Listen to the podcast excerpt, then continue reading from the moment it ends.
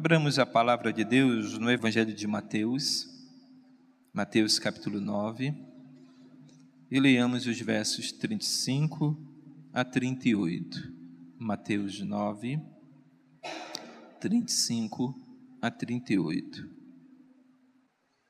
Nos diz assim, irmãos, a palavra de Deus. E percorria Jesus todas as cidades e povoados ensinando nas sinagogas, pregando o evangelho do reino e curando toda sorte de doenças e enfermidades. Vendo ele as multidões, compadeceu-se delas, porque estavam aflitas e exaustas, como ovelhas que não têm pastor. E então se dirigiu aos seus discípulos: A seara, na verdade, é grande, mas os trabalhadores são poucos. Rogai, pois, ao Senhor da seara que mande trabalhadores para a sua seara. Senhor, nós te damos graças porque estamos reunidos mais uma vez para lermos, meditarmos e aprendermos um pouco mais da tua palavra. Pedimos que o Senhor fale ao nosso coração, nos instrua nesta manhã, nos desperte para o chamado do Senhor, para a obra missionária e que, uma vez despertados por essa palavra, Deus, procuremos imitar o exemplo de Cristo e saiamos pelo mundo afora, levando a tua palavra de salvação às almas perdidas. Que o teu Espírito nos assista nesta manhã, iluminando o nosso entendimento e o nosso coração para compreendermos esta verdade. Que essa verdade não fique apenas no nosso entendimento, mas que ela desça para o nosso coração, para os nossos pés e as nossas mãos e assim, ó Deus, vivamos de maneira que agrade ao Senhor e façamos a tua vontade. Oramos a ti em nome de Jesus Cristo, em quem nós hoje em nome de quem nós também hoje nos reunimos, agradecidos por tuas bênçãos e porque o Senhor é conosco, agora e sempre. Amém. Irmãos, evangelizar é uma das nossas grandes responsabilidades tanto como igreja coletivamente falando, mas também como cristãos individualmente falando. Nenhuma instituição na terra recebeu tão grande privilégio como este. Deveria ser, deveria ser uma preocupação de todo bom cristão, bem como a marca de cada igreja, o empenho em alcançar os perdidos por meio do Evangelho. É clara a ordem de Jesus em Mateus 28, 19, assim como em Atos 1, versículo de número 8. Isso já deveria ser motivo suficiente para a nossa dedicação na evangelização. É impossível alguém ser discípulo de Jesus sem compartilhar essa bênção com outros. É impossível alguém ser discípulo de Jesus sem compartilhar essa bênção com outros. E na obra de evangelização, irmãos, nós devemos imitar a Cristo. Cristo é o nosso modelo, Cristo é o nosso exemplo. Nós devemos imitar a Cristo na evangelização, primeiramente em sua urgência e abrangência na proclamação do Evangelho. Esse texto que ora acabamos de ler, ele de certa forma resume tudo aquilo que Jesus Cristo começou a fazer a partir do capítulo 4, verso 23 do Evangelho de Mateus.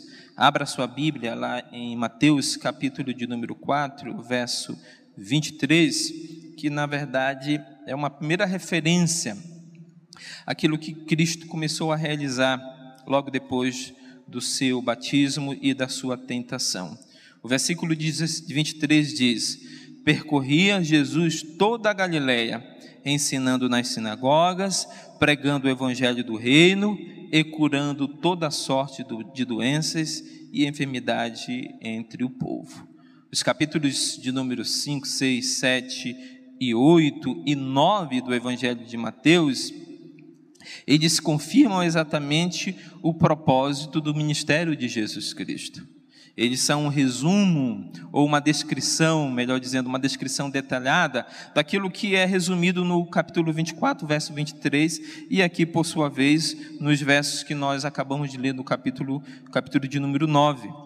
do capítulo 5 ao capítulo de número 9, Jesus sai a Galiléia. Ele sai por toda a Galiléia, de cidade em cidade, de vilarejo em vilarejo, pregando o evangelho do reino, ensinando a mensagem do reino de Deus, pregando o evangelho da salvação a todas as pessoas perdidas. E não somente isso, ele sai também curando toda sorte de doenças e enfermidade porque era através das curas das doenças e enfermidades que Jesus confirmava que o reino de Deus havia chegado. Mas ele é tanto um resumo quanto aquilo que Jesus Cristo começou a fazer quando ele iniciou o seu ministério ali em toda a Galiléia, ensinando, pregando o evangelho do reino e curando toda, toda sorte de doenças e enfermidades, mas como ele é também uma preparação para aquilo que nós percebemos a partir do capítulo de número 10, onde Jesus chama os seus discípulos, chama os seus doze, e então Jesus os instrui para que eles saiam. Por toda por todo Israel, fazendo a mesma coisa, ensinando o evangelho do reino, pregando o evangelho do reino e curando toda sorte de doença e de enfermidade. E Jesus inicia então pregando o evangelho nessa região. O verso de número 35 nos diz o seguinte: E percorria Jesus todas as cidades e povoados, ensinando nas sinagogas, pregando o evangelho do reino e curando toda sorte de doenças e enfermidade. É exatamente por onde Jesus, irmãos, inicia o seu ministério. O ministério de Jesus nos evangelhos, ele se inicia exatamente na Galileia. A Galileia foi o, local em que Jesus é, escolheu para dar início ao seu ministério ministério do ensino, da pregação do evangelho do reino e da cura das enfermidades. E a Galiléia é uma região muito extensa. A Galiléia media aproximadamente 112 por 64 quilômetros geograficamente falando. De acordo com o historiador Joséfo, que viveu na segunda geração após o ministério de Jesus Cristo, a Galiléia ela possuía aproximadamente 204 cidades e vilarejos. Então, eram muitas as cidades em que Jesus precisava ir anunciando o evangelho da salvação. Estima-se que cada cidade possuía aproximadamente 15 mil pessoas, o que dava um total de aproximadamente 3 milhões de pessoas. Então imagine você, a região da Galiléia que ficava ao norte de Israel, a região a qual o Filho de Deus havia escolhido para dar início ao seu ministério terreno de pregação e ensino da chegada do reino de Deus, da, da salvação de Deus para os homens, e o lugar em que Deus, o Filho de Deus havia escolhido para iniciar o ministério de cura das doenças e das enfermidades. Esse lugar era bastante extenso, era bastante é, grande, para que somente Jesus, unicamente Ele, desse conta de anunciar o Evangelho da salvação. É por essa razão que no capítulo de número 10, Jesus chama os seus discípulos para dividir com ele, com eles essa responsabilidade para compartilhar com ele não apenas essa responsabilidade, mas esse privilégio. E Jesus envia então de dois em dois os seus discípulos para que saíssem por toda a Galiléia, anunciando de cidade em cidade de que o reino de Deus havia chegado, de que a salvação de Deus, prometida pelos profetas e anunciada lá em Gênesis 3,15, de que a semente da mulher viria, ela realmente chegou e Deus estava agora cumprindo a sua promessa de salvação entre os homens. Se Jesus, irmãos, ele fosse sair de cidade em cidade, anunciando esta mensagem de salvação, anunciando o evangelho do reino, Jesus precisaria ter que visitar aproximadamente duas a três cidades a cada dia para que num tempo de aproximadamente três a quatro meses, Jesus desse conta de abranger toda a região da Galileia, porque, como eu disse, era aproximadamente 204 cidades e vilarejos, segundo José. E Jesus demonstra assim, irmãos, urgência, urgência e abrangência na pregação do evangelho do reino. Isso nós podemos perceber lá em João, capítulo de número 5, verso 17. Veja o que diz o evangelista João no capítulo 5 e o verso 17 a respeito desta urgência de Jesus Cristo. Ele diz assim: Mas ele lhes diz: Meu pai trabalha até agora e eu trabalho também. O contexto dessas palavras de Cristo neste evangelho foi exatamente a cura de um paralítico. E por causa dessa cura que foi realizada em um sábado, os fariseus se voltaram contra Cristo e criticaram a Cristo por ter realizado este milagre em um dia do sábado. Jesus então responde a esses críticos dizendo que o seu pai trabalhava até aquele, até aquele momento e da mesma forma ele trabalhava também. O que nós percebemos no ministério de Jesus Cristo é que havia uma urgência e uma abrangência de Jesus na proclamação do seu evangelho. Se você ler com bastante atenção e cuidado o evangelho de Mateus, perdão, o evangelho de Marcos, você vai se perceber que há uma palavrinha muito chave nesse evangelho, que é a palavra imediatamente. A todo instante você ouve a repetição dessa palavra e imediatamente Jesus saiu a. E imediatamente depois de Jesus ter realizado aquele milagre ou ter dito aquelas palavras, Jesus partiu para outro lugar ou para outra cidade. Qual a razão disso? É porque Jesus compreendia que havia uma urgência na proclamação do evangelho a todos os homens. É por isso que Jesus saía de cidade em cidade, de região em região. Jesus inicia o seu ministério na Galiléia, mas ele não se limita à Galiléia, ele viaja também mais para o sul, para a região da Judéia, e até chega a sair para outras regiões fora dos limites de Israel, para também ali levar a mensagem de que o reino de Deus havia chegado entre os homens, de levar a mensagem de salvação a todas as pessoas perdidas. O ministério de Jesus, irmãos, envolvia ensinar, pregar e curar. Seu ensino, como eu disse, comunicava a natureza e o propósito do reino de Deus.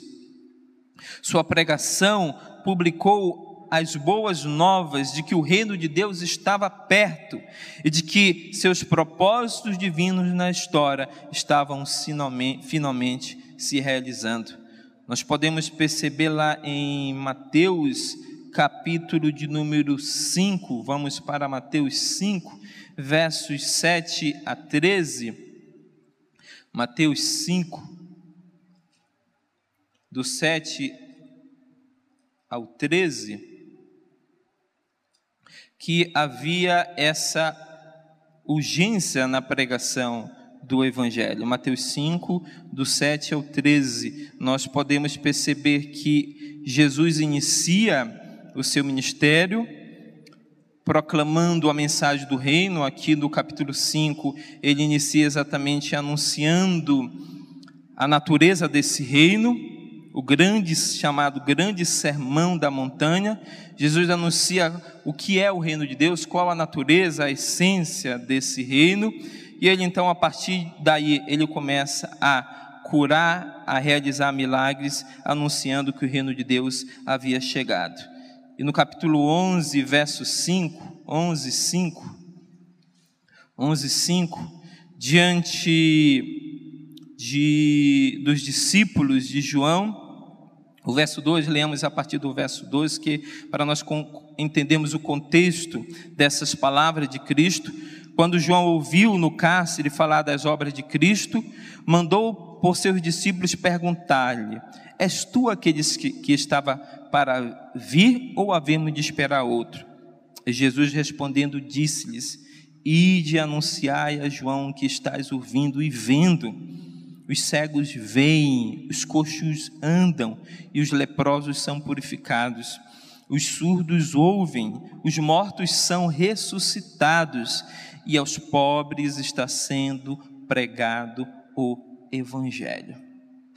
João, que havia sido aquele escolhido por Deus para preparar o caminho para o Messias vir, aquele que havia sido precursor, aquele que havia anunciado de que o reino de Deus estava chegando entre os homens, dado o fato de que, na interpretação dele, ele havia entendido que o reino de Deus talvez não tivesse chegado, porque ele havia tido uma compreensão equivocada a respeito da verdadeira natureza e propósito do reino de Deus. João, então, ele envia do cárcere, ele envia os seus discípulos a Jesus e ordena aos seus discípulos que perguntassem a Jesus se ele realmente era aquele que haveria de vir ou eles haveriam de esperar outro. Ou seja, em outras palavras, se ele era realmente o Messias, se ele era o Cristo anunciado pelos profetas. E como que Jesus responde à dúvida e à pergunta dos discípulos de João? Ele responde exatamente citando as profecias, mostrando que o fato dos cegos verem, os coxos andarem, os leprosos serem purificados, os surdos ouvirem e os mortos ressuscitarem, e o evangelho ser pregado para os pobres, era manifestação visível e clara de que o reino de Deus havia chegado entre os homens. As curas, portanto, irmãos, das doenças e enfermidades era a manifestação visível e não apenas audível, mas visível de que o reino de Deus havia chegado entre os homens. E Jesus, irmãos, ele foi muito gente e abrangente na proclamação do reino de Deus. Ele não se demorou em pregar o evangelho do reino. Logo após o seu batismo, logo após a sua tentação no deserto, Jesus sai por toda a Galiléia e depois pela Judéia e outras regiões, de cidade em cidade, pregando o evangelho da salvação, anunciando aos homens que a salvação de Deus chegou. E por essa razão nós devemos imitar a Jesus Cristo, irmãos, na evangelização da mesma forma, sendo urgentes e abrangentes na pregação do Evangelho. Mas outra coisa que nós devemos imitar em Cristo Jesus é a compaixão e a misericórdia pelas almas perdidas.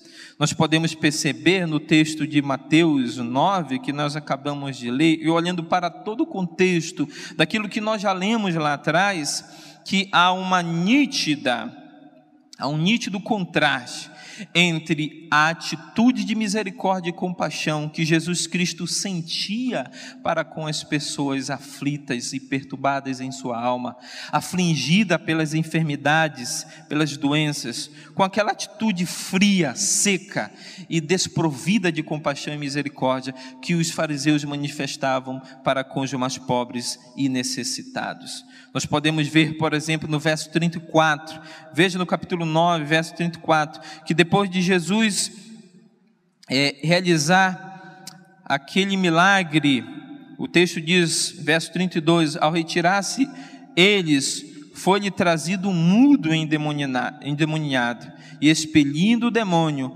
falou o mudo, e as multidões se admiravam, dizendo: Jamais se viu tal coisa em Israel. Preste atenção no verso 34. Mas os fariseus murmuravam, pelo maioral dos demônios é que ele expele os demônios. Além de eles pe pecarem contra Deus, contra o Filho de Deus, irmãos, dizendo que aquilo que Cristo realizava adivinha do poder dos demônios, porque ele próprio era a incorporação desse, desse maioral, o chefe dos demônios, eles murmuravam entre si, porque Jesus Cristo havia realizado aquele milagre. Jesus havia expulsado os demônios que se apoderavam daquela pessoa, e Jesus havia curado aquela pessoa, porque o texto diz que ele era mudo. Em vez de se alegrarem pela cura, pelo aquele grande milagre, pela aquela grande libertação que Cristo havia realizado naquele lugar sobre aquela vida, eles murmuravam contra contra Cristo. Em outros momentos, eles não ficarão apenas na murmura, eles se voltarão contra Cristo, movido por inveja e por ódio contra Cristo, eles procurarão tirar a vida do nosso Senhor. O que nós percebemos em Cristo é o contrário dessa atitude, desses, desses religiosos, desses fariseus, escribas e saduceus. Nós podemos ver em Cristo uma demonstração de compaixão e de amor. E essa e, e essa compaixão e esse amor que Cristo manifestou pelos homens, pelas almas perdidas, irmãos, ela pode, pode ser visivelmente vista no próprio sacrifício que Cristo realizou na cruz do Calvário. Vá para João capítulo 10, verso 15, João 10, 15. João capítulo 10, verso 15, onde nós encontramos nas próprias palavras de Cristo a demonstração clara desse, desse amor. O verso João 10, 15 diz o seguinte: Voltemos ao verso 14. Eu sou o bom pastor, conheço as minhas ovelhas e elas me conhecem a mim. Assim como o Pai me conhece a mim, eu conheço o Pai e dou a minha vida pelas minhas ovelhas. Veja que Jesus usa aqui a metáfora do pastor e das ovelhas. E mais que isso, Jesus ele diz que ele dá a sua vida pelas suas ovelhas. O fato de Cristo ter se entregue para que em nosso lugar ele nos substituísse ali naquela cruz, naquele calvário, para tomar sobre si as nossas iniquidades, os nossos pecados, para receber sobre si toda a ira de Deus por causa dos nossos pecados, irmãos é a demonstração mais visível, é a demonstração maior do amor de Cristo, do amor de Deus por nós pecadores. Jesus demonstrou essa compaixão e essa misericórdia por nós pecadores, indo ao Calvário e nos substituindo e recebendo sobre si as nossas iniquidades e a ira de Deus, e morrendo a nossa morte em nosso lugar. Seu grande amor, irmãos, é incomparável. Os, os, fariseus agiam de maneira contrária. Eles queriam cada vez mais distância do povo, a fim de não serem contaminados pelo contato com o povo mais simples e mais humilde daquela região. Percebam a atitude de falta de misericórdia, de amor, de empatia, de amor e graça pelas pessoas afligidas, pelas pessoas mais pobres e necessitadas daquele lugar. Por essa razão que Jesus constantemente durante seu ministério ele se voltou contra esses esses fariseus, contra esses religiosos. Não somente contra os fariseus, mas também contra os escribas, porque eles não demonstravam afeição alguma, eles não demonstravam amor, compaixão e misericórdia pelas pessoas à sua volta. Então, na evangelização, nós devemos imitar a Cristo e devemos imitar na urgência e abrangência da proclamação da mensagem do reino de Deus, mas também imitar na compaixão e misericórdia que Cristo tinha pelas almas perdidas. E terceira última coisa que nós devemos imitar em Cristo, irmãos, é a sua dependência de Deus, a sua dependência de Deus. Reparem a quem os cristãos devem dirigir suas orações em favor dos trabalhadores. Jesus diz no verso no verso 37, ele diz assim: E então se dirigiu aos seus discípulos, dizendo: A seara, na verdade, é grande, mas os trabalhadores são poucos. Rogai, pois, ao Senhor da seara que mande trabalhadores para a sua a sua seara. Quem é o Senhor da seara nesse texto, irmãos? Certamente não é o pregador que vos fala nessa manhã não é o professor nem o missionário. Por mais que o pregador pregue, por mais que o professor ensine, por mais que o missionário realize sua missão, todos esses esforços são totalmente em vão, a menos que Deus produza a colheita necessária. É Deus, irmãos, quem produz essa colheita. É por essa razão que Jesus, ao perceber a necessidade, o texto diz que ele viu aquela multidão como ovelhas sem pastor, no verso 33, e que estavam aflitas e exaustas. Jesus se volta para os seus discípulos e lhes diz que eles que a seara, ou seja, a colheita era grande, mas os trabalhadores eram pequenos, eram poucos. Ele usa a metáfora. Primeiro ele usa a metáfora das, do pastor e das ovelhas. Agora ele usa uma segunda metáfora. E nessa metáfora ele compara as almas perdidas que estão por ser alcançadas pelo evangelho da salvação, como uma grande seara, como um grande campo verdejante no qual a colheita está, está pronta para ser feita. E Jesus diz: a seara é grande, ou seja, a colheita ela é grande, mas os trabalhadores eles são poucos. E ele então ordena aos seus discípulos dizendo: Rogai pois ao Senhor da seara que mande trabalhadores para a sua seara. Há em Cristo uma plena consciência, irmãos, de que a obra é feita por Deus. A obra da evangelização, a obra missionária, por mais que seja uma responsabilidade da igreja, Jesus deixou isso muito claro no seu ide aos seus discípulos em Mateus 28. Ele disse que nós devemos sair indo por todo mundo pregando o evangelho da salvação a todas as almas perdidas. A obra missionária é uma responsabilidade da igreja. A obra de evangelização nesse bairro, nessa cidade, nesse estado, nesse país, em todo o mundo, é uma responsabilidade nossa. Jesus colocou sobre nossos ombros essa responsabilidade. Mas nós não devemos esquecer, irmãos, que essa missão, ela é primeiramente de Deus. Essa missão é de Deus, esse projeto é de Deus. É Deus, é a Deus que pertence esse projeto. Esse grande projeto da redenção que foi na eternidade pensado, planejado por Deus e executado por Deus, pertence a Deus. Nós somos apenas meros cooperadores nesta obra. E nós devemos assumir para nós essa responsabilidade. Deus cobrará de nós essa, essa responsabilidade, mas jamais devemos perder de vista de que essa missão pertence a Deus.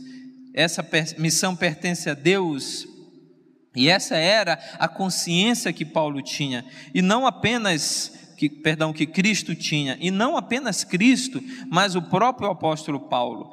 Vamos para Coríntios, carta de Paulo aos Coríntios, capítulo de número 3, verso 1 a 7. Primeiro aos Coríntios 3, de 1 ao 7.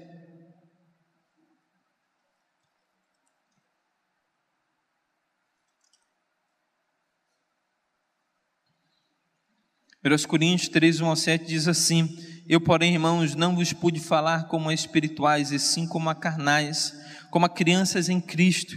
Leite vos dei a beber, não vos dei alimento sólido, porque ainda não podeis suportá-lo, nem agora podeis, porque ainda sois carnais.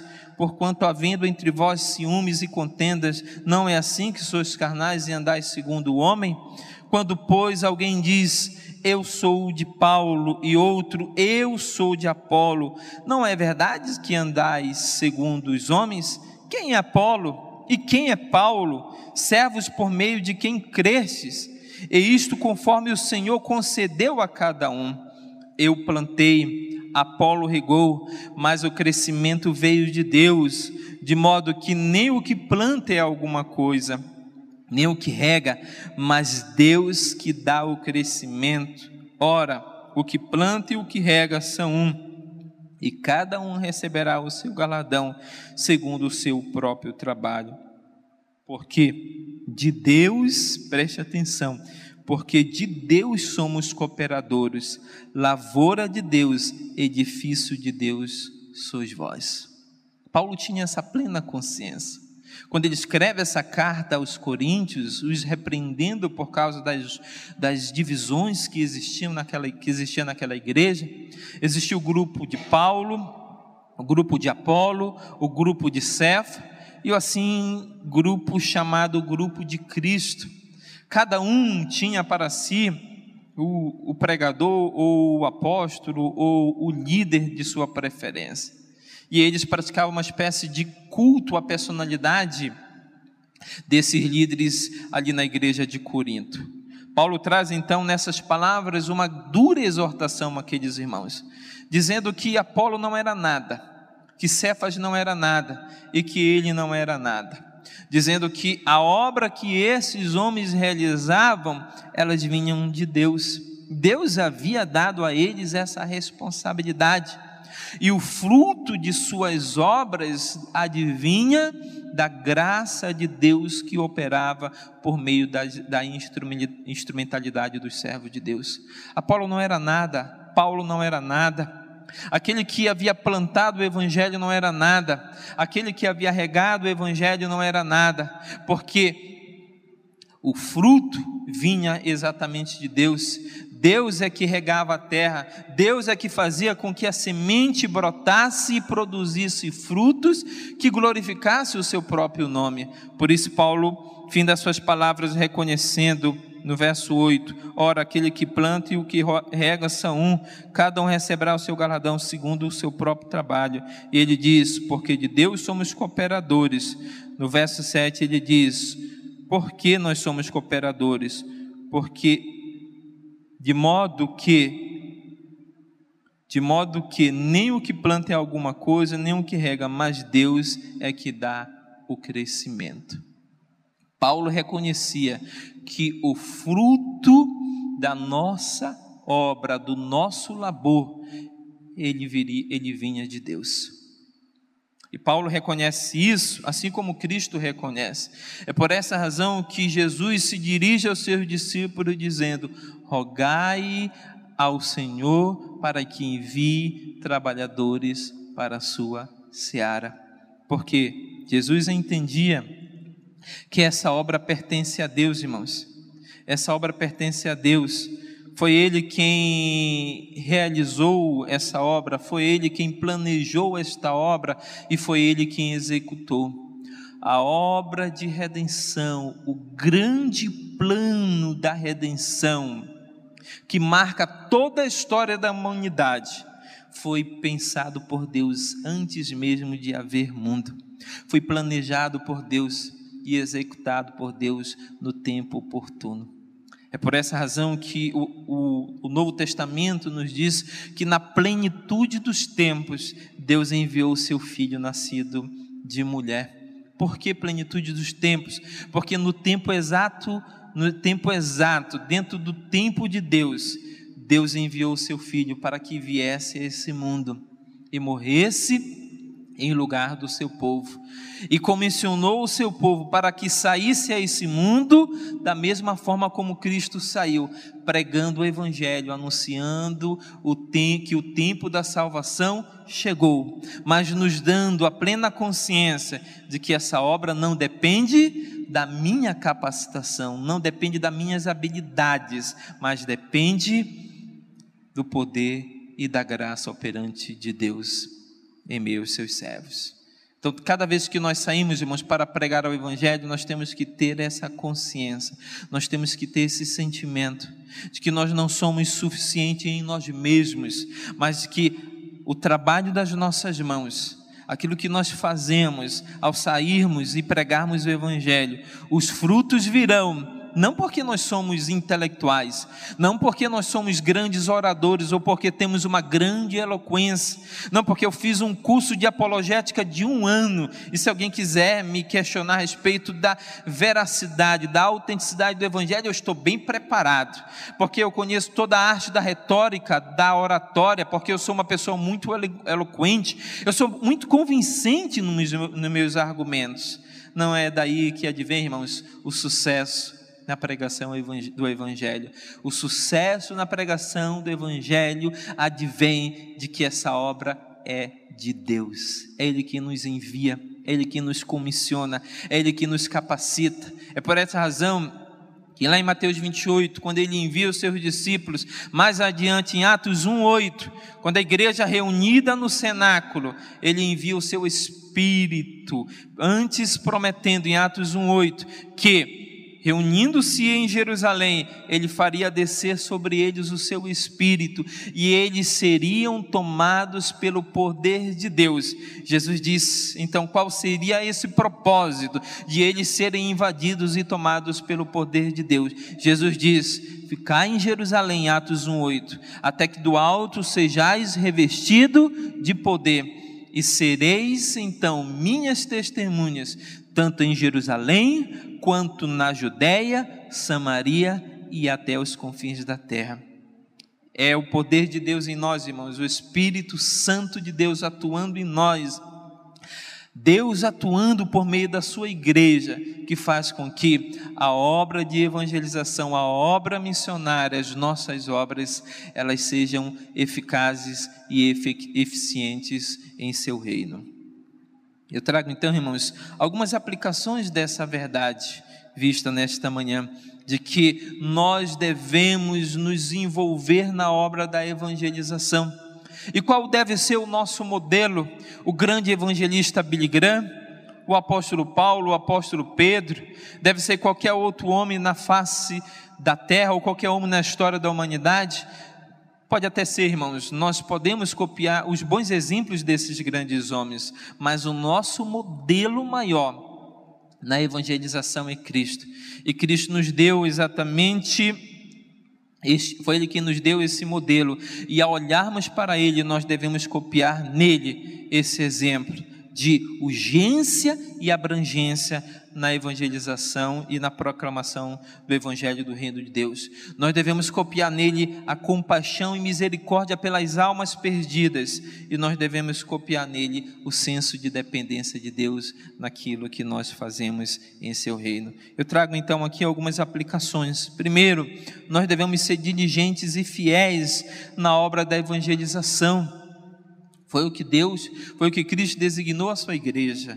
Nós devemos ser diligentes e fiéis. É, é isso que ele diz lá em Mateus 28, verso 18 a 20, que ao sairmos pelos, pelo caminho, pelas cidades e vilarejos, nós devemos ir pregando e anunciando o evangelho do reino de Deus, o evangelho da salvação.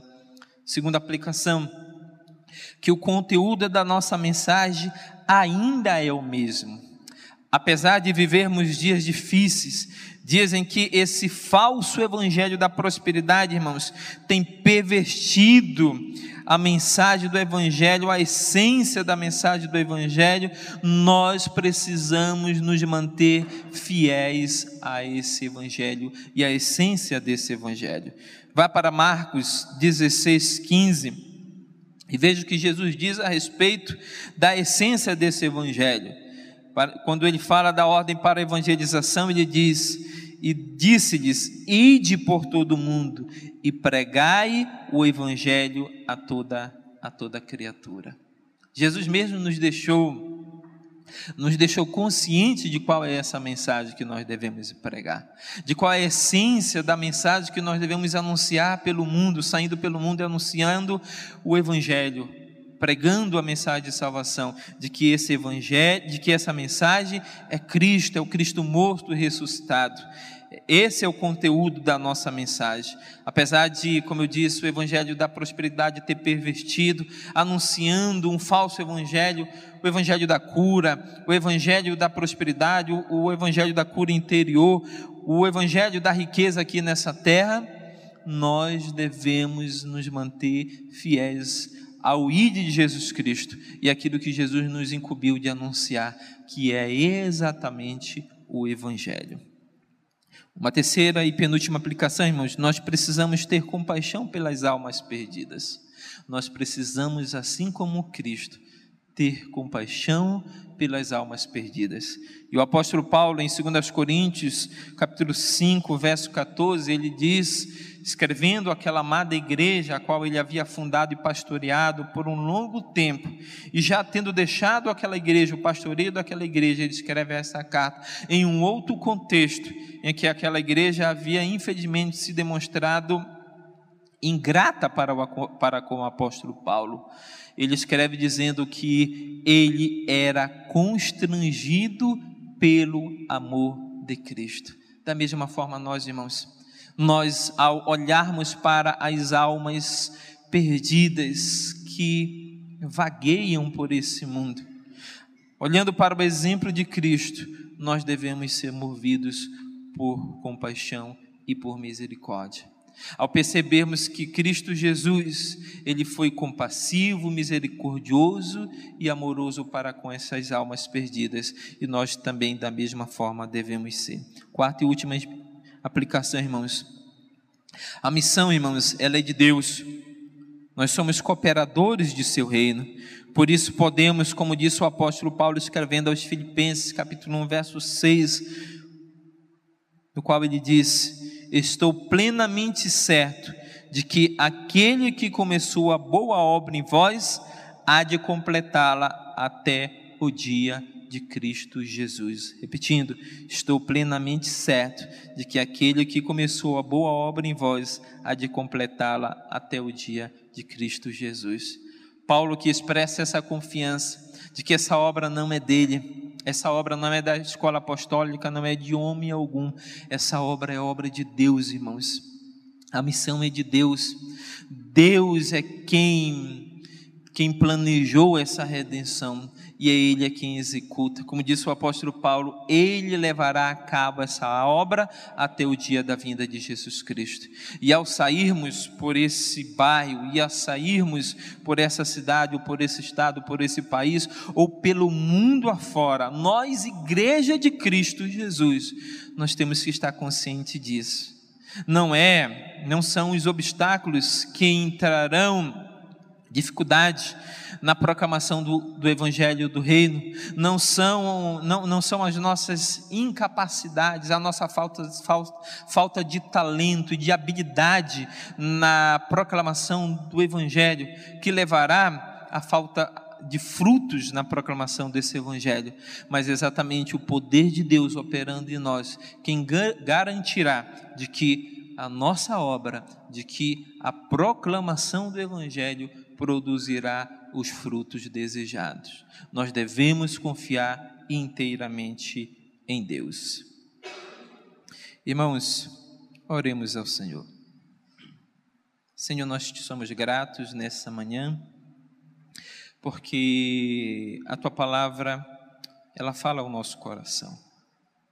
Ela nos testemunha de que o Senhor enviou o teu filho a este mundo e o enviou como cumprimento do, do lindo, maravilhoso e magnífico plano da redenção, que o Senhor elaborou, que o Senhor planejou na eternidade, do qual o Senhor enviaria, enviaria o teu filho a este mundo para cumprir na sua vida, na sua carne, o sacrifício expiador, o sacrifício em substituição a nós no qual Ele levaria sobre si os nossos pecados.